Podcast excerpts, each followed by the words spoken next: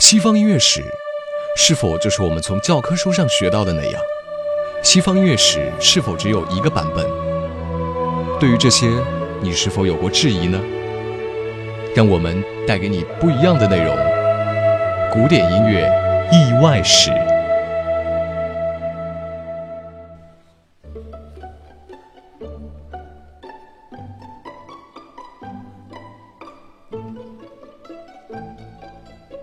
典音乐意外史，各位听众好，这里是知乐古典音乐。您正在收听的是古典音乐意外史系列节目，我是翟立晨。今天我们将继续跟大家分享的是名曲首演的意外。歌剧《唐乔旺尼》并不是为维也纳而写的歌剧，而应该是为布拉格而创作的。莫扎特创作《唐乔旺尼》的契机是，《费加罗的婚礼》在布拉格首演时获得了巨大的成功。一八七六年末，在距离首演过去大半年之后，《费加罗的婚礼》不明就里的从拿手节目中被砍掉了，这让莫扎特大为失望。与此同时，他接到了来自布拉格的邀请。一八七七年二月一日，莫扎特来到了布拉格。当得知在布拉格除了《费加罗的婚礼》，其他歌曲都不唱时，莫扎特兴奋极了，真是墙里开花墙外香。在自己的主场，因为音乐之外的政治因素备受冷落，到了异乡却大受欢迎。这哪里是什么他乡遇故知，分明是他乡遇知音呀！同时，这也给了那些迷信意大利歌剧的人一记响亮的耳光。只要作品好，只要不受政治因素的干扰，照样能够深入人心。当时在维也纳，与歌剧有关的不是意大利人，就是莫扎特的反对派，他们天然组成了同盟。不过，对于莫扎特和皇帝约瑟夫二世撮合建造的德国歌剧院，创作《后宫诱逃》这件事上，他们一点儿也不嫉妒，而且丝毫没有从中作梗。这是为什么呢？因为《后宫诱逃》是德文喜歌剧，换言之，在他们眼中，《后宫诱逃》与意大利歌剧相比是不入流的低贱货，对自己丝毫构不成威胁。所以，如果莫扎特安于现状，对自己不太高贵的身份没有过分要求，只为低级的德文喜歌剧花费精力，他们才懒得管呢。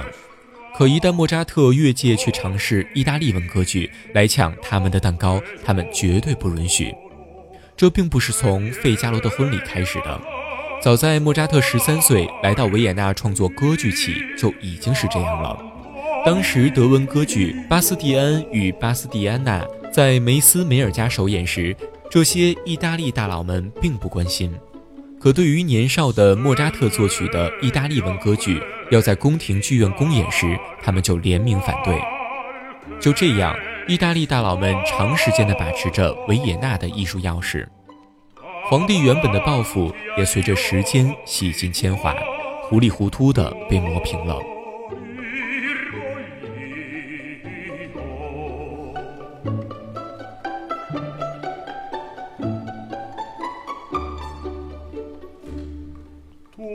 或许只有布拉格这样没有音乐之外的因素干预的地方，莫扎特那美妙的旋律才能尽情的流淌。或许在莫扎特心中，在布拉格上演的《费加罗的婚礼》才算是真正的首演吧。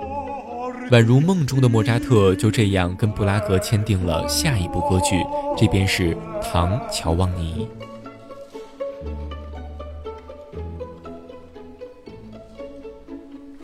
唐乔旺尼在布拉格首演，给后人留下了太多的故事，比如他成了这座城市的英雄，享受着一切英雄的待遇；比如他一边让妻子讲着阿拉丁神灯，一手拿着潘曲酒，在首演前夜才把序曲创作完成。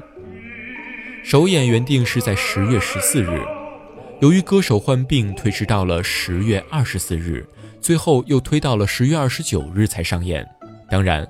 布拉格这座如此深爱莫扎特的城市，为唐乔旺尼的首演做了事无巨细的准备。其中担任主角的卢伊奇·巴希尔当时还年轻，才二十一岁，这是一个非常理想的年纪。在开始创作《唐乔旺尼》的一年前，莫扎特心中那个能完美诠释男主角的人选就是卢伊奇·巴希尔，因为做尽了荒唐事、反抗体制，连上帝都敢违抗而不后悔的唐乔旺尼，绝对不该是一个油腻世故的中年男人，他必须是一个年轻、生命力旺盛。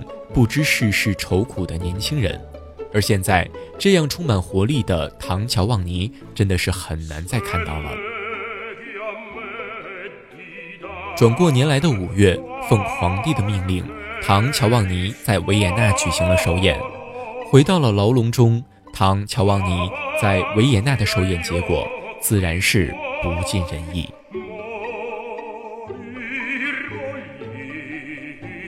好了。以上就是今天为您分享的古典音乐意外史名曲首演的意外。我是 Jelly 陈，我们下期节目再见。